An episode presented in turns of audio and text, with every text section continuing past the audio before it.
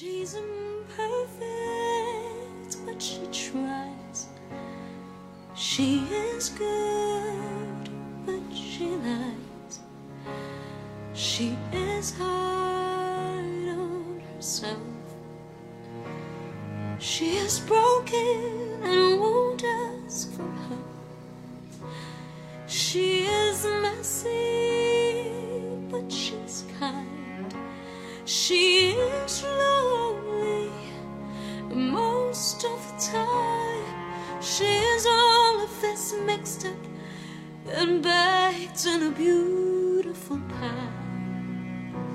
She is gone, but she used to be mine. Hello，小伙伴们，大家好，欢迎收听最新一期的雨薇 solo 的这期节目。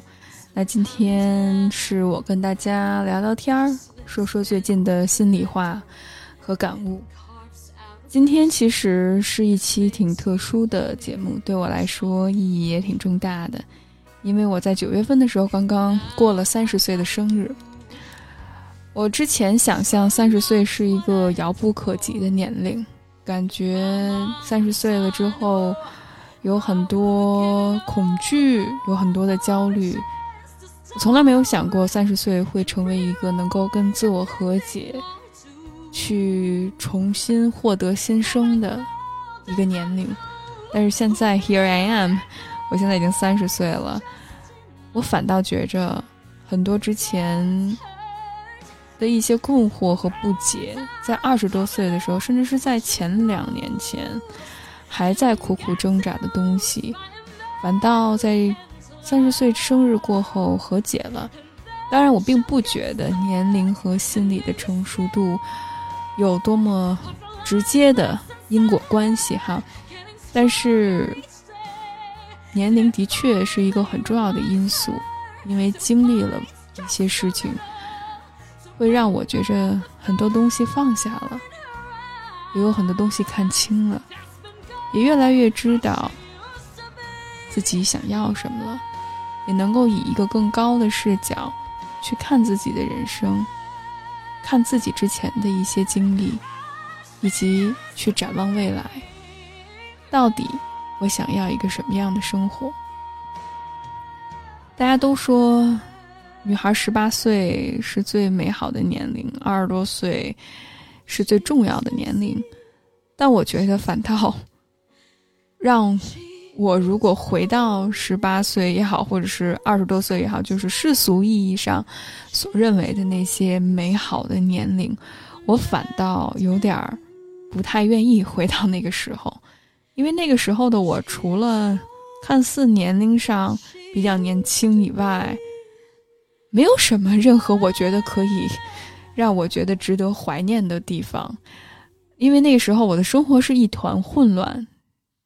初入社会，去尝试，无论是工作上、关系上，甚至是家庭上，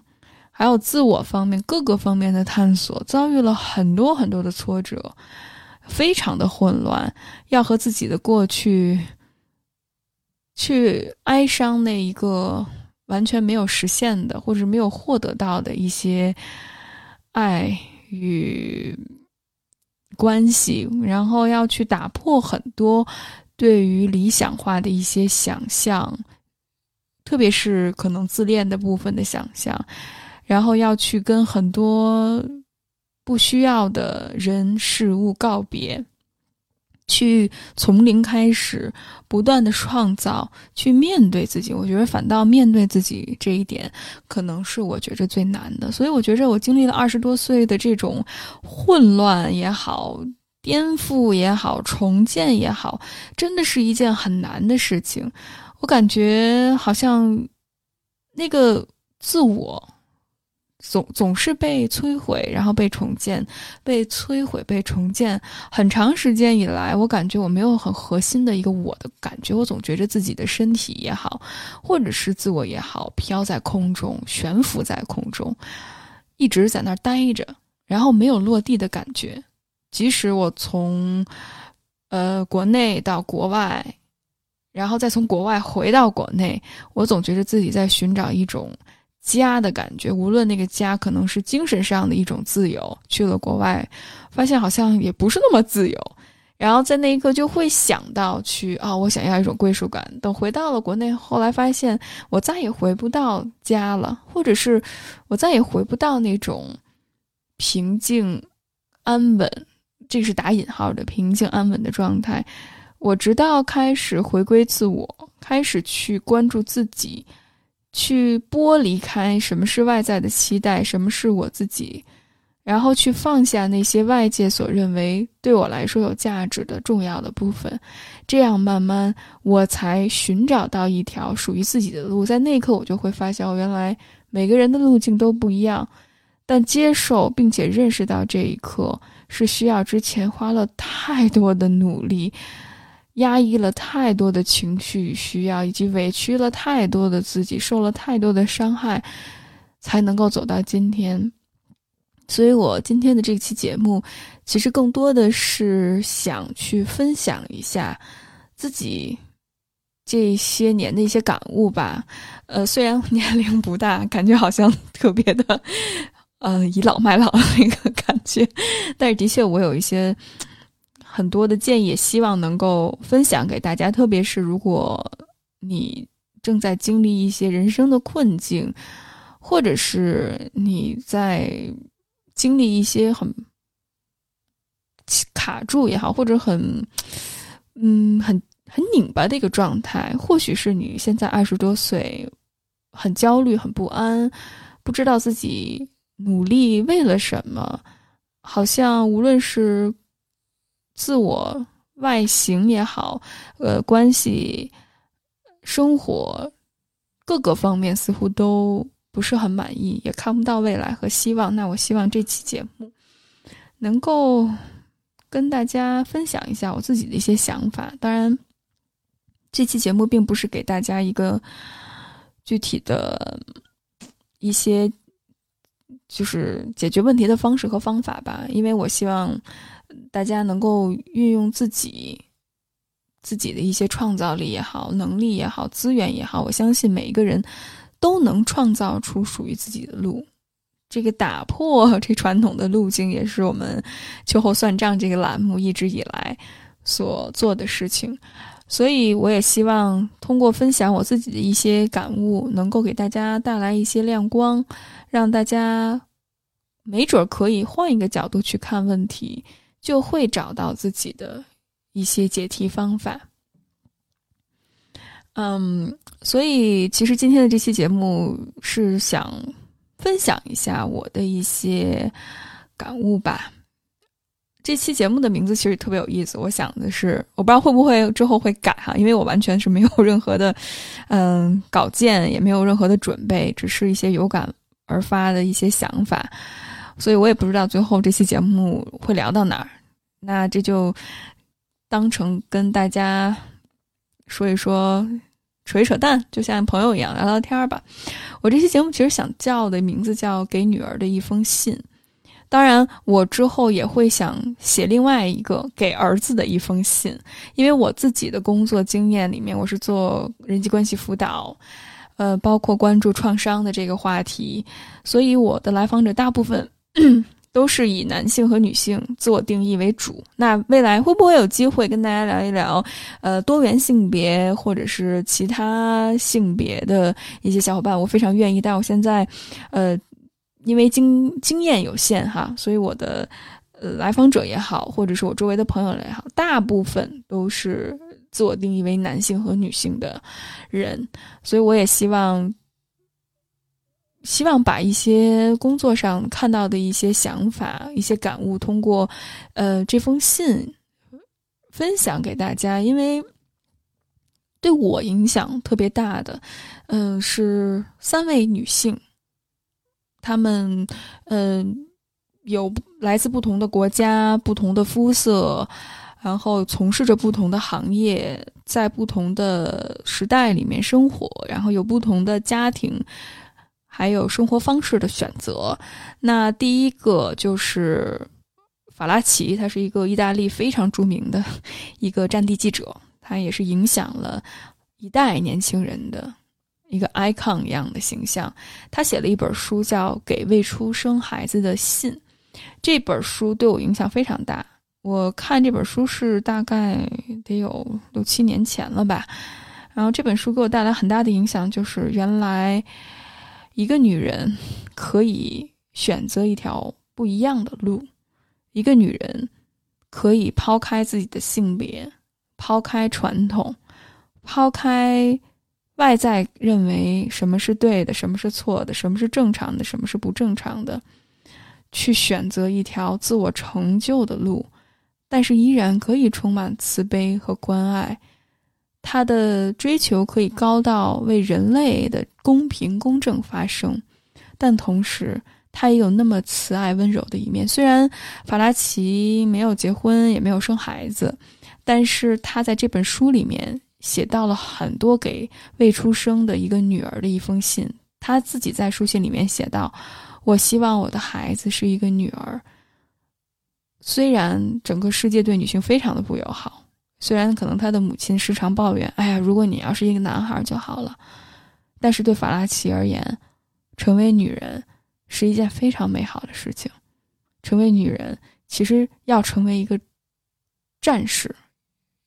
一个不断的要为不公平、不公义的事情发声的那个人。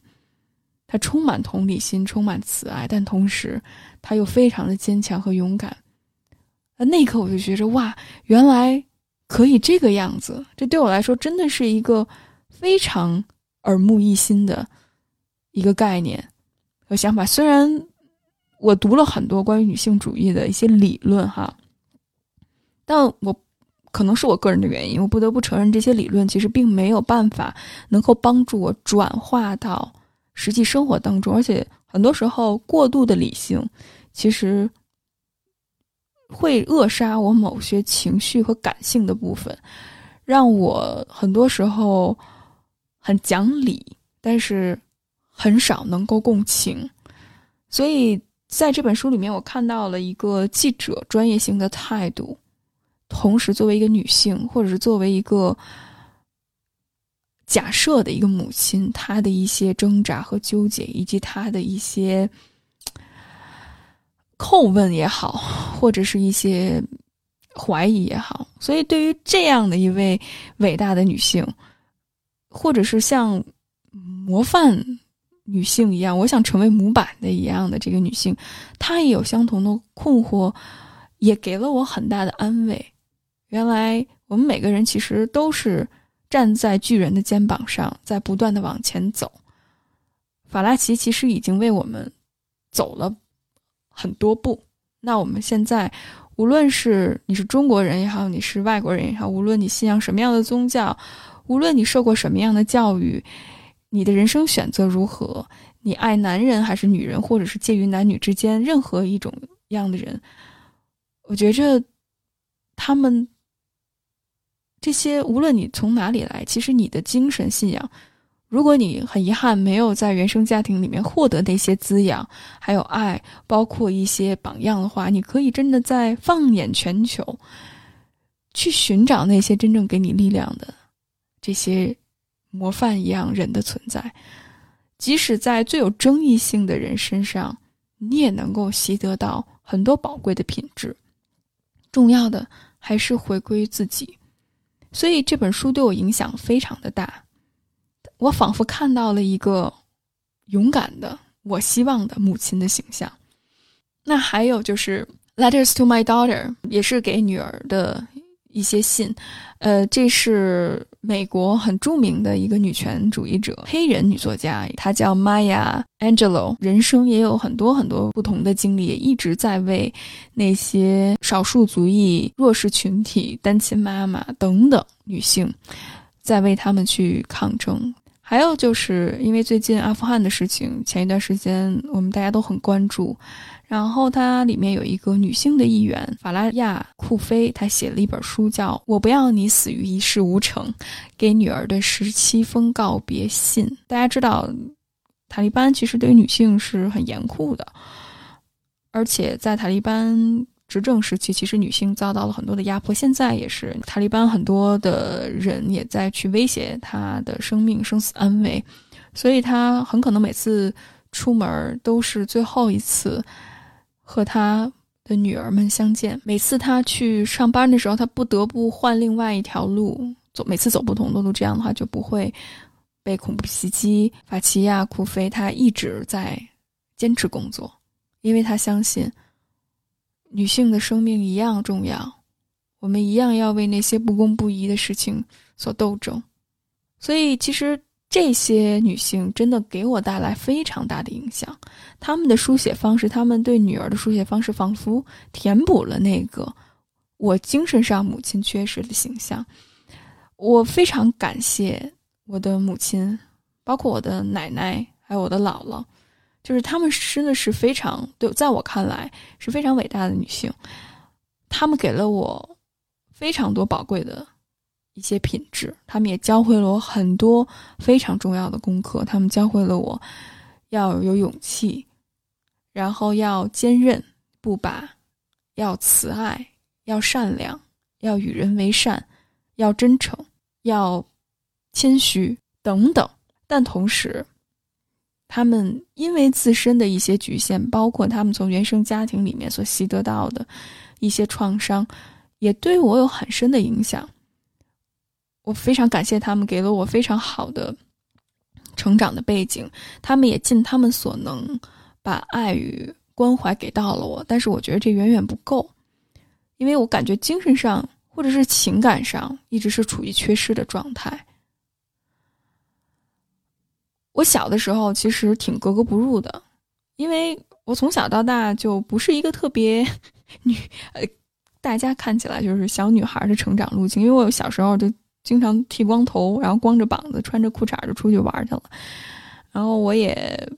不太跟女孩玩在一起，因为我们家我同龄的这个同代人，我是独生子女，但是我的表哥、表表表亲、表表哥呀或者表弟啊，其实都是男孩。就我的这些表兄弟姐妹，大部分以男孩为主，所以我一直处于。在跟在男孩堆里长大的，有点像一个 tomboy 一个假小子一样的形象。当然，我并不怀疑自己的性别或者是其他的方面哈，呃，但是我从小就是意识到，我读的书其实都是那些爱情故事，什么公主王子啊，然后最后公主和王子结了婚啦，嗯，但是真正给我带来很震撼的。还是那些历史和哲学的那些东西，就是我看过一本关于在印度苦行的苦修的那个苦行僧，然后这给我带来很大的震撼。在那一刻，我就觉着哦，我想成为那样的人。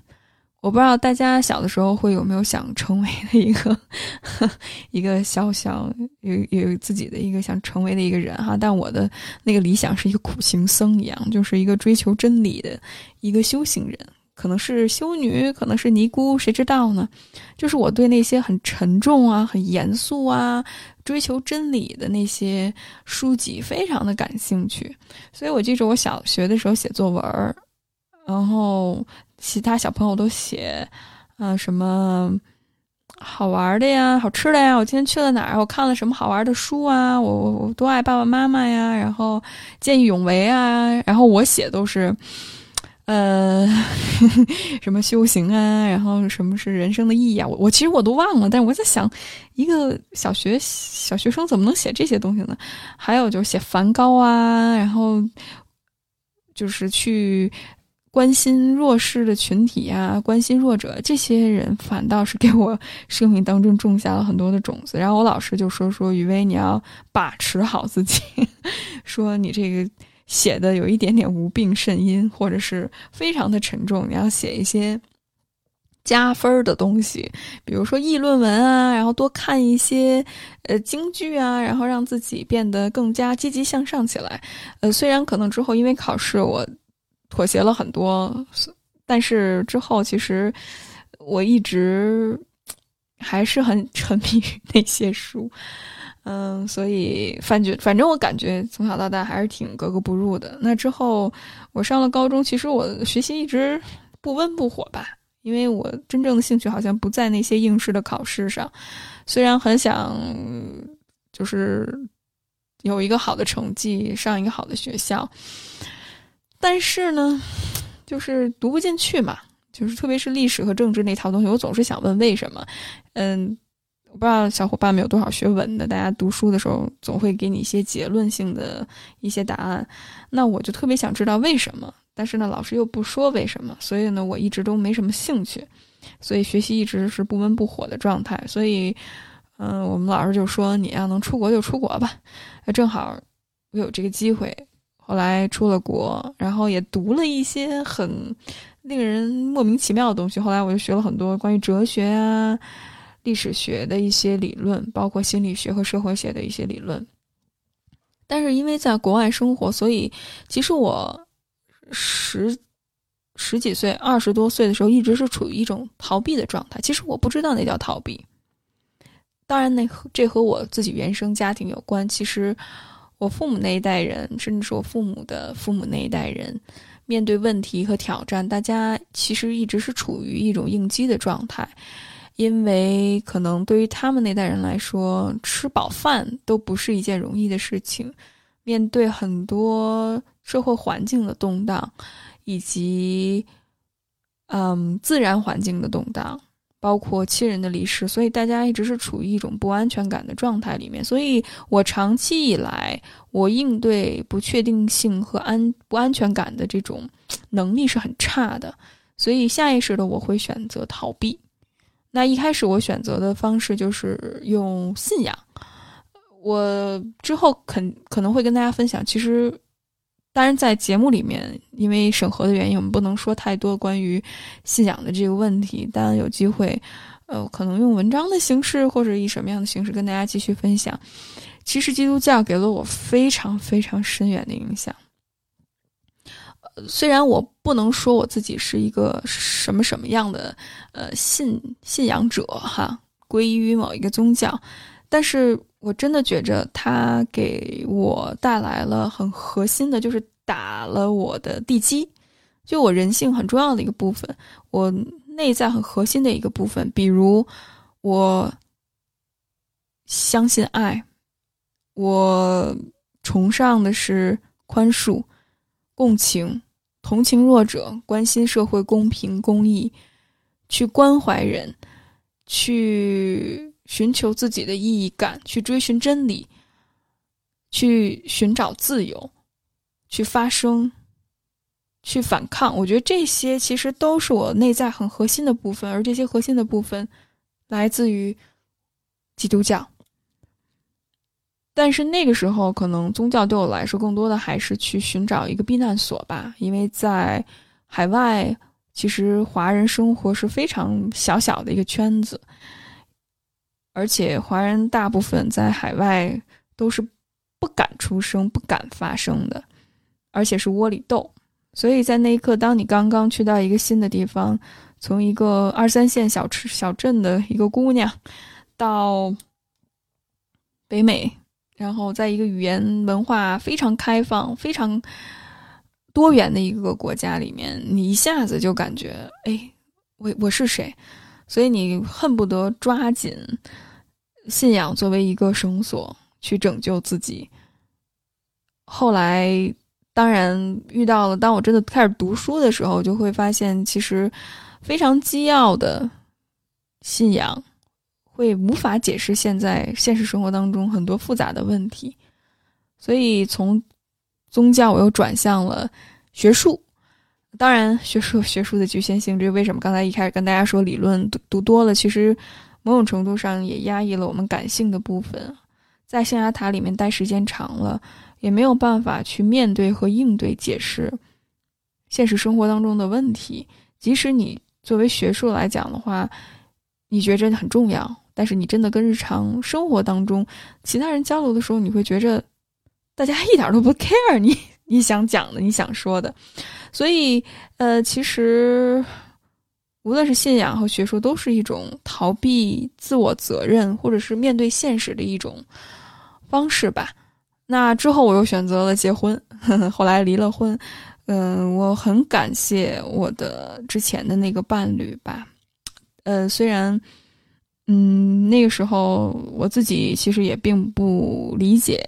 什么是婚姻，什么是爱情。其实到现在我也不完全理解，但是在那一刻，我的确没有想好就做出这个决定。我更多的还是在遵从一个社会既定的一个模板，就是到了一定年龄，你就要读书，读完书要工作。嗯，大概女性应该找一个什么样的工作，就是大家都想做的。我我也不知道，因为我这个 专业其实也不太好找工作。嗯，做一些文化或者是行政类相关的。呃，虽然我这个这个细节方面把控特别差哈。然后我就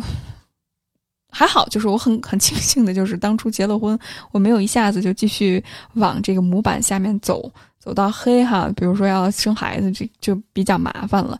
所以我当时我选择了回国。那那一段时间，我有一种很强烈的一个想法，我就是想改变。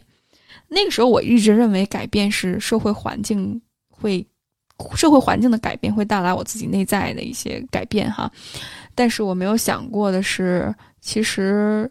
真正需要改变的是自己内在。我混乱的不是外在，比如说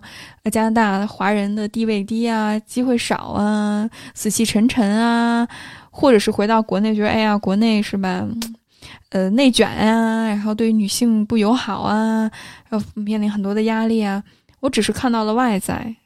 但是我没有意识到的是，我其实一直都不知道我自己到底想要什么。也听起来是一个挺，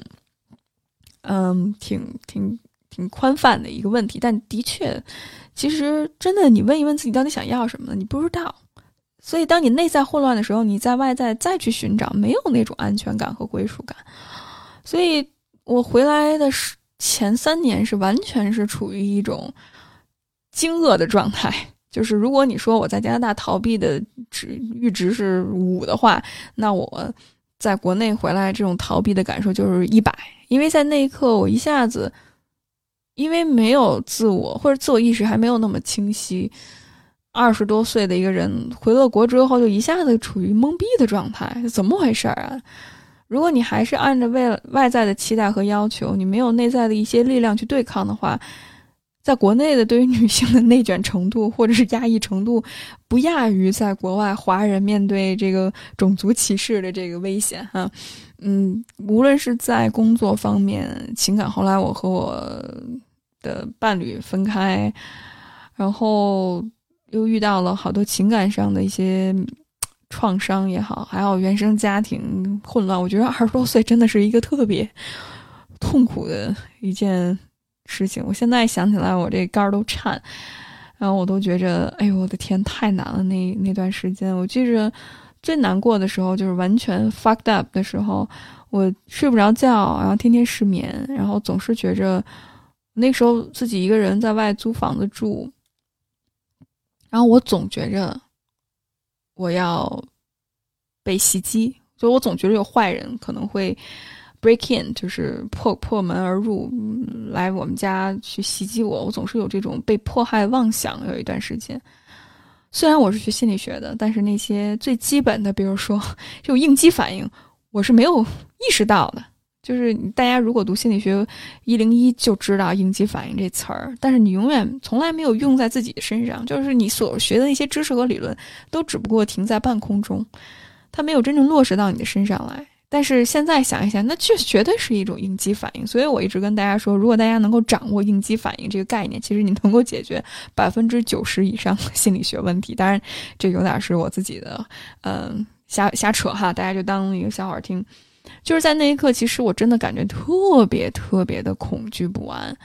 我那种应激的状态已经完全表达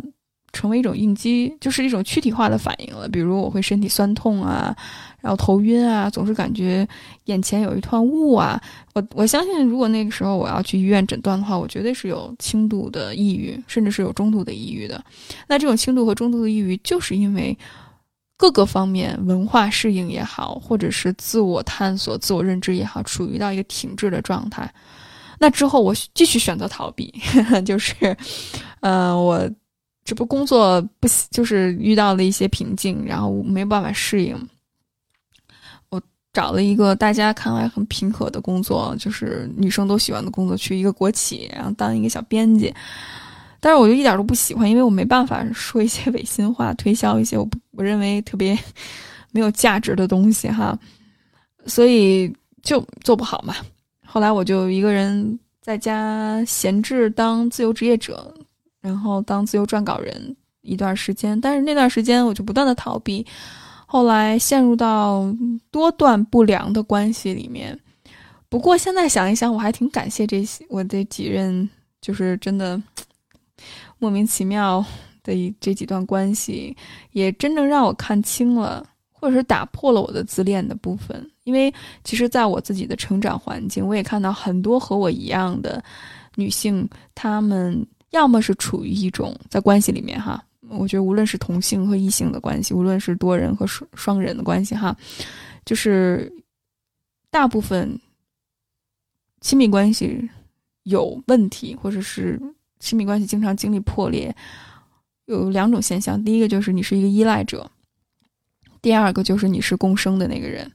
这个依赖者的表现就是表现在于你感觉自己没办法一个人生活，你需要依赖另外一个人。然后另外一个人呢，他能够给你提供一切的，无论是生活上、情感上、身体上一切的一些保障和需要。你爱不爱这个人？你爱他，但你爱他并不是因为你多在乎这个人，你多看到这个人身上的闪光点点，或者是你这个人多成熟。你爱这个人更多的是因为他能够提供你一切所需。其实，当一旦他在某一个层面上他没有办法满足了你的时候，那你一下子就会对他有很多的强烈的一个愤怒或者是委屈。的感觉，然后你就会觉着，为什么你不能满足我？那我就换下一个。呃，那我觉着我第一段婚姻其实就是处于 这样的一个状态，所以也是因为，当然我我的前夫也有，也他的问题，他是他在那段关系里面扮演的更多的是那个共生者，那共生那个共生者就是他能够被需要。当他被需要的时候，他会感觉我在这段关系里面获得了满足感，并不是因为对方，again，不是因为对方他的一些特质我很欣赏，或者是我是一个独立的人，反倒是因为对方需要我，我能够为他无条件的付出，我能够照顾他，就是那种我被需要的感觉，会让我觉得特别特别的好。但这种人往往呢，到最后就会在。极度的付出和极度的压抑，甚至是爆发之间不断的摇摆。我记着我跟我前夫相处的时候，有很多次他是突然大爆发。就是我在我现在想想，其实我挺无理取闹的，我也有点情感勒索的意思哈。呃，十十八九岁、二十多岁的小小女孩，然后就。不断的进行给他打给他进行压力，然后让他给他让他做那个让他做这个，他也是一个很典型的直男，就是他情绪表达是有障碍的，他也不会表达自己的想法，然后遇事儿也会回避和逃避，但是他很愿意付出，他为了我，嗯，也去了加拿大，然后做了很多，觉着很多人觉得看来很很感人的事情，但是。你现在让我回过头来看，那不是真正的爱，那就是一个依赖者和一个共生者在一起的完美适配，就是一个跑着，一个追着。它其实是一段比较典型的虐恋的关系。那最后实存冥王冥实实存之后，这个关系破裂，其实也是非常正常的一件事情。嗯。那之后，我又陷入到了另外一个极端，就是从一个依赖者陷入到了一个共生者。所以我在之后的几段关系里面，我都是处于那种像母亲一样的角色，吸引到的都是那种像彼得潘一样的一些小男孩儿。虽然可能他年龄已经不是小男孩的年龄了，呃，我我那个时候有一点恋父情节，所以找的人都比我大很多，所以。但是我非常感谢那几任前任，就是他们帮我治好了我的恋父情节。就是当我意识到，哦，原来我没办法去依赖某一个人，这是我的依赖的那一层面。但同时，我当我照顾他的时候，我有很多的愤怒和压抑的情绪没有办法释放，对方也没有办法满足。所以在这些关系里面，我就完全就突然真的是通过。自己的行动意识到，哦，原来我是有自恋的那个部分，一直没有意识到，我在投射了很多的需要，在这些可能也没有太多爱的能力和情感表达能力，或者是情感价值的人身上，所以最后关系的破裂是顺其自然的。反倒如果要好的话，那就是一个挺怪异的事情。所以这也打破了我对很多男性或者权威的一些想象，觉着好像哦，他们是吧，来自于某个地方，然后从事某种职业，然后年龄是什么，他们就会更成熟，然后填补可能我父亲对我的一些关怀或者是缺失，特别是情感方面，就大家想到。哎呦，我爱我女儿，我要给我女儿最好的。我觉着能够给你女儿最好的，就是告诉她爱是无条件的，无论怎样，你都是一个值得被爱的人。但很遗憾，就是无论是原生家庭也好，或者整个学校教育、社会，都是在告诉女性要足够白、足够美、足够瘦，然后又要成功，又要变得温柔，又要成为一个好母亲、好妻子。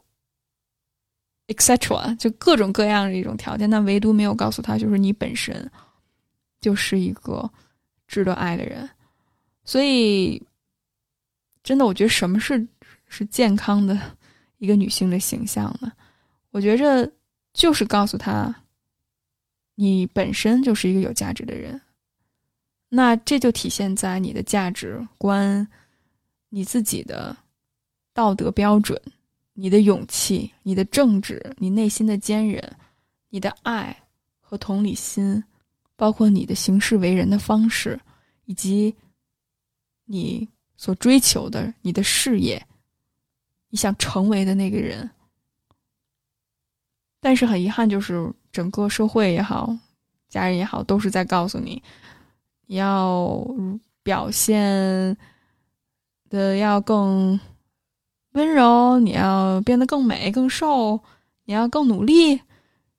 其实这真的是本末倒置的一个行为。我看到太多的女孩，在我的工作里面，我看到太多太多的女孩，她们因为去追求这个标准，不断的去努力，去厌恶自己，然后去成为一个 someone。但那个 someone 基本上是难以成为的，基本上就是一个光辉伟岸的一个形象，甚至是比神奇女侠还要牛逼。然后我就当我问他们，我说我就跟他们提出来，就是你看你理想当中是这样的一个人，这真的是像一个神一样。我说你觉着听起来怎么样？他说虽然可能不可实现，但我觉得这就是能够让我感觉安全感的唯一方式。我非常害怕。就是当他我都成为不了的时候，我就会像一个咸鱼一样躺平。当然，我们这有好处，我相信这种这种 overachiever，就是这种非常希望能够实现自我、非常动力极强，就是极希望能够成就一番事业的女性，她们的确是被这个社会所赏识的，也给他们带来了一些积极体验。但是，她们内在是极度的匮乏和不安全的，因为一旦你犯了任何的错误。你就会感觉到自我是被摧毁性的打击，甚至是你会陷入到很多不良的关系里面，甚至是一些游戏里面。比如，你如果遇到一些有毒的人，那你就不断的付出努力的话，那就正中他的下怀。其实，或者是你陷入到一些诈骗的一些游戏里面，然后你要不断的把自己之前付出的沉没成本赢回来，那这就是一个无底洞。所以。很遗憾，但是我反反倒发现，当你学会去爱自己的时候，你可能没有像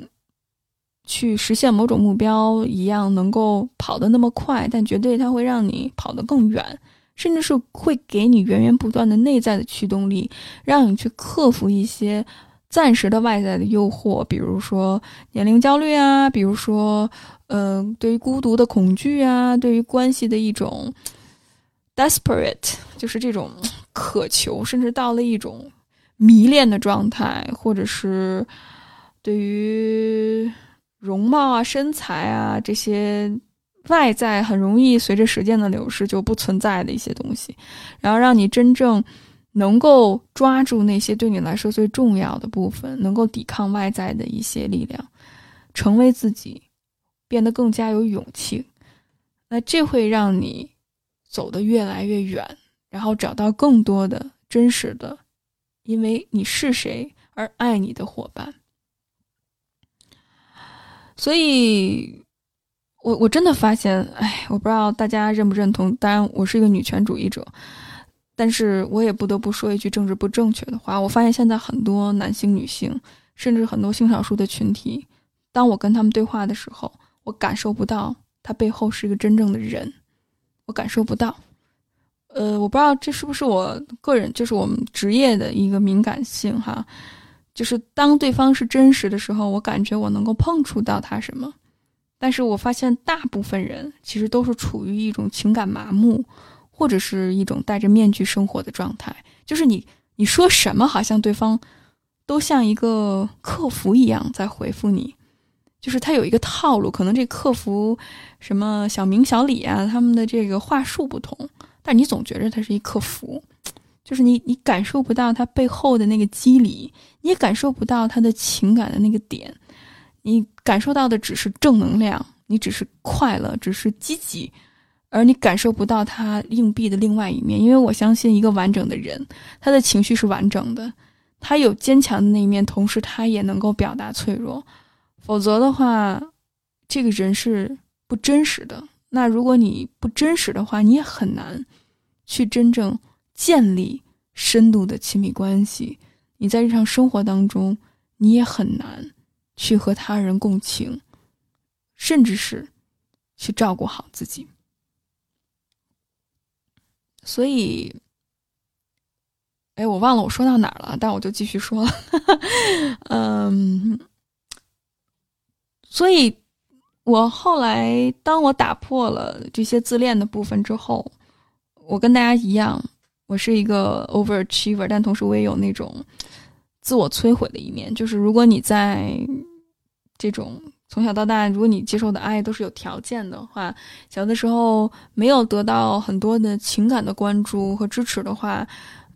当然刚才有那种高成就者的那一面，同时也有自我自我毁灭或者自我摧毁的那一面，比如就觉得自己配不上啊，会寻找到一些很很渣的人，这就为什么。我我在引用我们之前嘉宾贝贝说的一点，就是我在整个体育场里面可能有上千上万人，但我的呃原生家庭的创伤的那种熟悉感，总会让我吸引到那个最差、最差、最差的那个人。我也是这个样子，就是我历任的男朋友或者伴侣，大家都会说，之前就是说你怎么找了一个这样的人，感觉好像好不般配。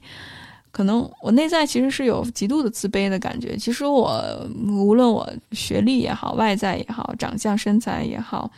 家庭背景也好，就是我们说的是那种外在的期待怎么样，但依然没有办法填补我内在的一种自卑和空虚感。所以我会去啊，觉得自己完不成很多的事情。而且我会有一种非理性的判断，总是会做那个最差的选择，哈哈，呃，而且会非常轻易的放弃，因为觉着自己做不了。然后稍微经历一些挫折的话，就觉着天要塌下来，所以也很难坚持。呃，用各种上瘾会麻痹自己。嗯，我使用的可能是性，也有可能是呃看短视频。或者是使用一些其他的方式，比如说关系、工作、学习、读书，这些都可以成为逃避自我的一些方式和方法。还有就是没有办法照顾好自己，呃，熬夜啊，或者是吃一些不健康的食物啊，去虐待自己的一些行为，虐自己的行为，这种。超级工作狂也是我，我现在其实这么一说，我现在好像还有一点儿。当然，我我这也是我自己一直在去学习努力的一个过程哈。所以总是觉着自己身体里面有高成就者那一面，同时也有自我摧毁那一面。那当我意识到这一点的时候，我开始渐渐去疗愈自己，同时我的工作也非常有幸能够接触到广泛的案例，能够看到其实很多人也有同样的问题。那当我听到了我自己小小的线上的咨询室，男性也有，女性也有，当然女性居多哈。我听到他们分享自己的经验的时候，突然意识到，我当然是一个助人者，但是他们的一些经历，它不只是心理学或者是个人层面能够解决的，它还有很重要的就是社会层面的一个问题。我非常感谢我社会学的。背景能够让我以一个自上而下的眼光去看问题，我能够意识到，很多时候个人的问题是一些结构性的问题，比如对于女性的歧视、女性工作上遇到的一些瓶颈、收入不平等的现象、阶级差异，以及社会资源提供的不够，很多母亲不得不陷在一段有毒的关系里面。当然，我不知道这个答案是什么，我只是抛出来这个问题。我也希望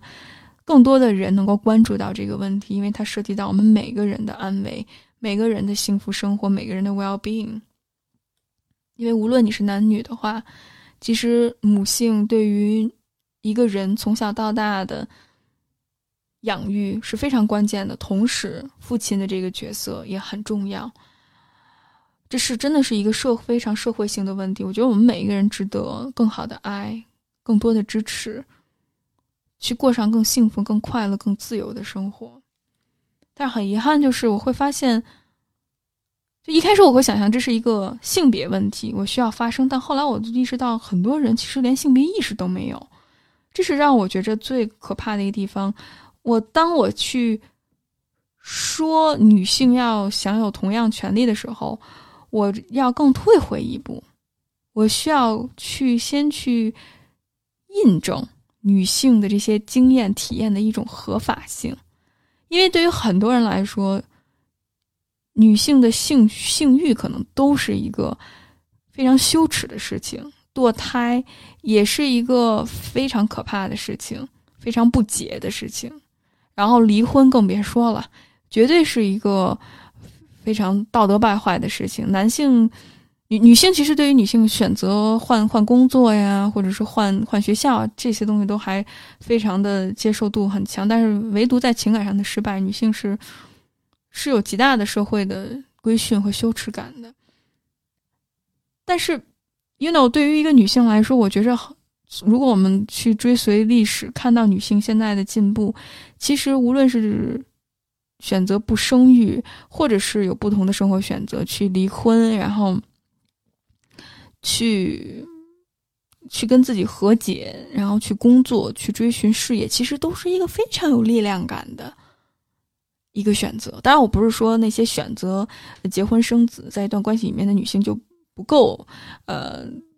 不够自由。我我相信每一个女性都有选择的权利，我也相信。女性主义或者女权主义，它最核心的部分是让每一个人去过上自己想要的生活，去做那个最适合自己的选择，而不是拿一个框框，结婚不结婚，嗯，这个生孩子不生孩子，把这些框框加给女性身上。我真的希望有一天，我们选我们一个人不会因为被自己的选择而定义，而我们能够看到这个人真正核心的价值。当然，男性也是一样。我相信这在这个社会上生活，男性女性都不容易。但未来有机会，我也聊一期给自己，呃，儿子的一封信哈。我我这在那封信里面，我可能要说的更多，因为我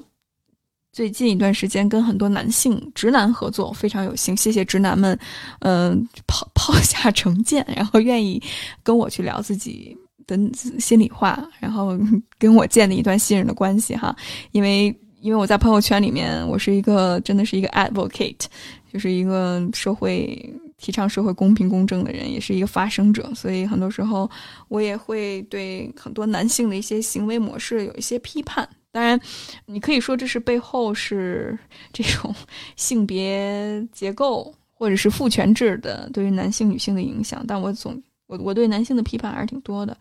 呃，但是也非常感谢很多男性能够呃听我们的节目以及给予我很多的支持，也谢谢大家。那我们之后也会聊关于男性的这个话题哈，嗯，当然我也希望更多的男性直男朋友就是能够来我的节目当中分享自己的经验，我也觉得这非常的重要。呃，但是回归正题，就是我后来发现，其实真的。在这个时代，女性要想不迷失自己，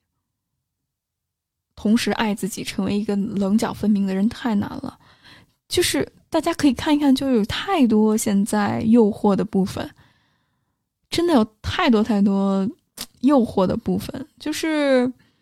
你你你打开电视，你上公交车、地铁，你跟朋友聊天，聊的都是什么呀？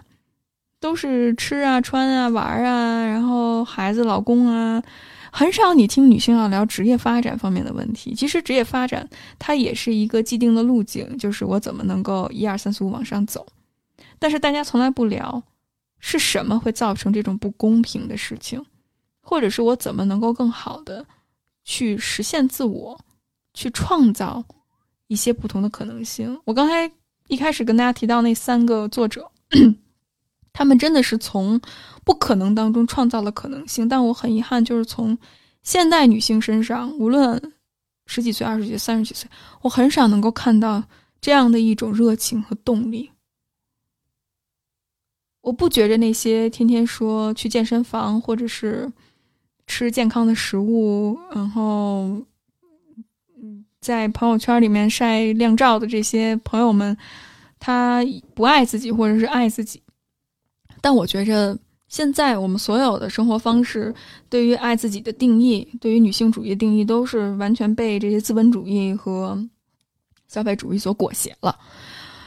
呃，那天我们在社群里面还聊，就是我们这个月的主题是自我慈悲、自我关爱、接纳自己。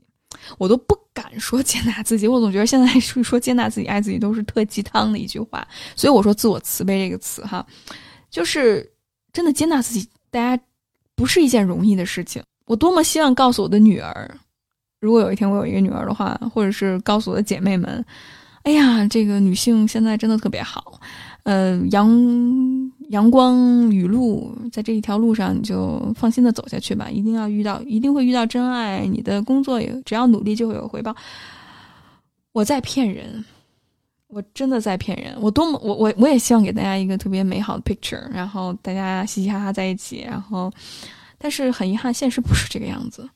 女性现在生活非常非常不容易。我们当然享受了现代生活所带来的一些便利，女性的地位也好，收入也好，的确在有所提高和之前相比。但是同时有很多的 traps，很多的陷阱，需要我们去辨识，需要我们去判断，什么是真正能够给我们带来自由的，而什么是会给我们无形当中。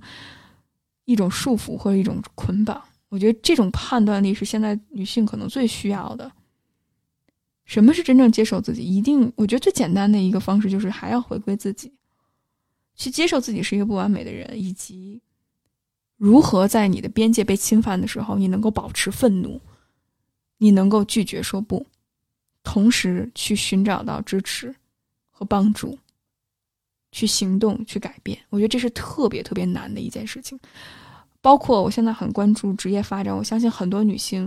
很难去做决定，都是因为无论是事业上和经济上有太多的恐惧和不安。我们也太容易内化社会对我们所产生的一些焦虑感。我们大家就看一看这些，呃，这些这些广告上所有的女明星都是白瘦美，然后我们的价值和审美太单一了。所以，我们真的需要从从从底下涌起一些非常草根、非常 local 的一些力量，去尝试一些不同的事情。我我现在，我之前还会有这种想法，我要不要跟在一个机构里面合作或者什么？但是，我觉得现在越来越觉着这种独立性是太重要了。我就是因为我自己做我自己的小作坊，我可以想说什么就说什么。我虽然可能没有那么 popular，没有那么看起来那么成功，但是我有享有的是一种极度的自由，这种自由真的是你在一个体系里面没有办法给到你的。所以，我觉得我们能不能去创造这些小小而美的一些，无论是在工作上也好，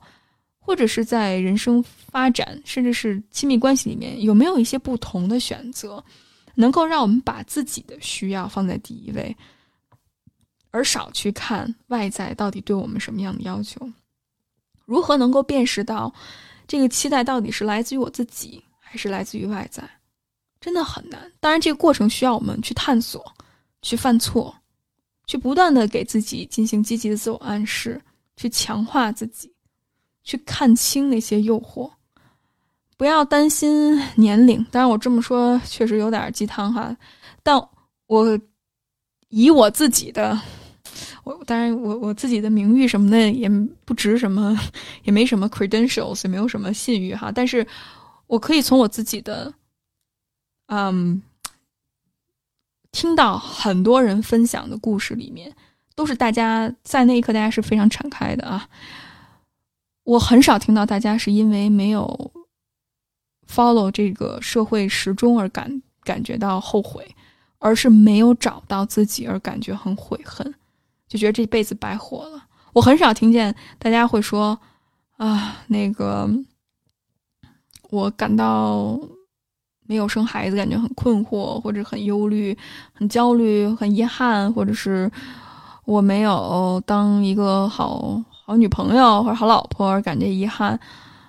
这都是表面的。大家可能会带着这样非常表面的问题来找我咨询，但是真正他很核心、很内在的东西，并不是这些 A、B、C、D、E，反倒是他觉着我不了解我自己。如果我二十多岁，我能够探索自己就好了。我如果能够多尝试一些关系，多尝试一些职业发展选择就好了。我看到很多用人单位其实都会变相的通过打压你，然后去降低你的薪水，降低你的报酬，然后让你心甘情愿的当一个齿轮一样在那儿转。当然，我觉着在一个行业里面深度探索也是很有必要的。但是，如果你想尝试去探索，那就去探索，你不会后悔的。我觉得人往往会后悔自己没做什么，而不会后悔自己做了什么。如果你是因为恐惧而不去做的话，我相信你肯定会后悔。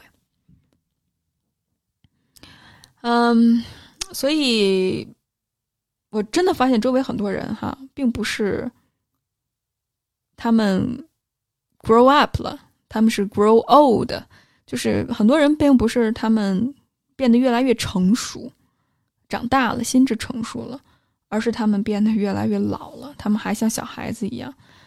只不过外表看起来老了，但是内在还是一个小孩子一样。所以，如果我是母亲，或者如果我算我成为一个姐姐，然后能够给一些同样男性或者女性，甚至是性少数的小伙伴们一些建议的话，就是不要听父母的话。原生家庭真的很多时候都是一个桎梏。我我相信原生家庭给了我们很多的力量，但如果这种爱和关怀让你觉得恐惧和惧怕，让你不敢去尝试的话，那这不是真正的爱。我觉得真正的爱是能够给你带来力量，即使当你走夜路的时候，也能够转化成为你前行的路上的光，而不会成为你夜里。没有办法入睡的噩梦，嗯，而且我真的希望每个人身上都能够张都有那些自己身上宝贵的特质。我大家不需要去向着某一个人看齐，无论是 someone 就是一个什么名人啊，或者是一个伟人啊，甚至是听现在大家听我在那巴拉巴拉讲，我也不希望大家要。向我看齐，去多吸收那些特质，去多感受人生，去多看到不同丰富的、多彩的人的探索的过程。我们秋后算账也是一直致力于去讲述生命的故事，也是希望大家能够从不断的学习和探索当中，去看到一些新的可能性，去改变一些自己的想法，可能就会有不同的答案。这多么美好的一件事情！所以，比如说我身上，我觉着我有很多的特质。比如说，我很喜欢我非常崇拜，其实耶稣基督他在那个时候他所经历的那代事情，他作为一个革命者，他推翻了很多立法，他把爱、把慈悲、把宽恕、把真诚、把真实、把真理带入到了人间。我觉得这是一个特别宝贵的品质，但同时我也有我母亲、我母辈、我姥姥奶奶那些坚韧不拔、忍耐宝贵的一些品质。同时，我作为一个中国人，我也非常 appreciate 这些东方的文化和思想。那我之前在海外生活过，我也非常热爱西方的那些哲学思考。但是我觉得我并不属于任何一个宗教或者一个民族，或者是一个家族。我有他们身上的特质，但是我是我自己，我不属于任何别的事物。我希望能够从不同人身上去吸收，并且成为一个有首创精神的人。所以，如果我有一个女儿，我真的希望她不要成为我。去尝试，我不希望把我自己的生活方式强加于他。即使他选择一个结婚生子，走向非常看似啊打引号很传统的一条路，我也祝福他。因为当你从我身体里面离开的那一刻，我们已经是两个个体了。我选择给予你生命，纯粹是一种自我的一种选择，而你。不需要背负任何我为你养育你也好，或者给予你的爱也好，这个整个过程我付出的代价，因为这是我自己心甘情愿的。这和你未来做什么样的选择，或者是成为一个什么样的人没有关系。我希望他成为他自己，而且我也希望他能够有一有有自己的灵魂，但同时也有自己的思考能力。不要变得懦弱回避。我觉得我最能 告诉女儿的话就是：你看你妈是吧？年轻的时候一直在逃避，然后从一个坑跳到另外一坑，到最后你会发现这坑越来越深，到最后不得不一点一点从自己跳的最深的那个坑里面爬起来。但是你一旦开始去面对的时候，一切其实就是非常美好的一件事情。但是。过程当中，你会经历很多的哀伤，很多的情绪的反刍，很多重建，很多破碎的部分，但这就是人生。我不希求平顺，或者只是快乐，太无聊了。痛苦是一个非常重要的一个部分，我不去刻意的去求痛苦，但是当痛苦来临的时候，我知道怎么样去面面对，我也愿意去冒险。面对恐惧，我也不去退缩。因为我觉着斗争啊，或者是作为一个 fighter，斗争比获胜更重要，行走比达到那个终点更美好。因为这似乎是一个循环吧，就是一旦你达到了这个目的地，你内心就会觉得空虚。所以为了空虚，我们不得不总是奋斗在那个追寻真理的路上，设定新的目标。所以，这个特别的重要，去找到你的 calling，你自己的那个呼召，去成就自己的一番事业，要变得理想主义，但同时也要落实在自己的行动上来。我越来越觉得，这个茫茫人海当中，很多人每一个人的路不一样，特别是女性，很多的经验现在还没有被主流。认识还没有被证实，甚至是没有取得合法性的时候，其实我们每个人都是像海上行驶着一个船一样，每个人的航线不一样。但我相信，我希望给每一个女孩、女人、女性祝福，就是你们每一个人的探索，其实都是在为整个航线所做标注。你们每一个人的标注。都非常的重要。你们的经验、你们的行动、你们所经历的苦难，还有快乐、幸福，都是非常宝贵的，能够为整个女性的经验也好、生命也好，能够提供一个非常好的一个探索的过程。那当然，在这个过程里面，大家要学会去接受自己的不足，尝试去寻求帮助，去感受自己情绪的价值和力量，同时不要忘记自己的方向。非常感谢大家收听这一期的预备 solo，然后自我自言自语的这一期节目。那希望下一次谈论男性的时候，也希望小伙伴们给我一些建议和意见，欢迎随时分享给我。那我们下期再见。Than I gave them. It's not easy to know I'm not anything that I used to be, although it's true I was never attention sweet center. I still remember that girl. She's imperfect, but she tries. She is good, but she lies. She is hard on herself.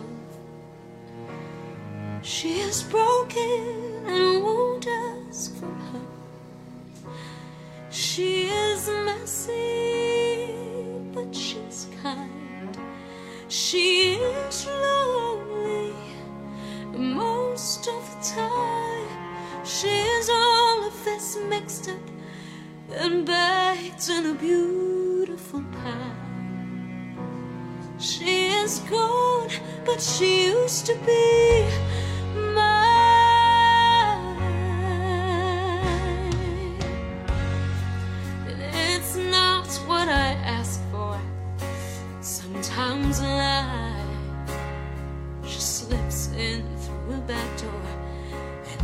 carves out a person and makes you believe it's all true. And now I got you. You're not what I asked for.